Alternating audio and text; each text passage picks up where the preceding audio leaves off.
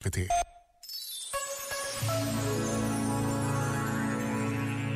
Pessoas muito controladoras não são controladoras, são inseguras. Se não fossem inseguras, não tinham de ser controladoras. O problema é que nem o controlo lhes resolve a insegurança. Pelo contrário, controlo e insegurança colocam-nos num ciclo vicioso difícil de sair, até que se dê um salto de consciência. Já não será para perguntar como posso controlar mais, mas de onde vem a minha insegurança? Quando reconhecemos o medo que nos domina, deixamos de precisar de dominar os outros. Já agora, vale a pena pensar nisto.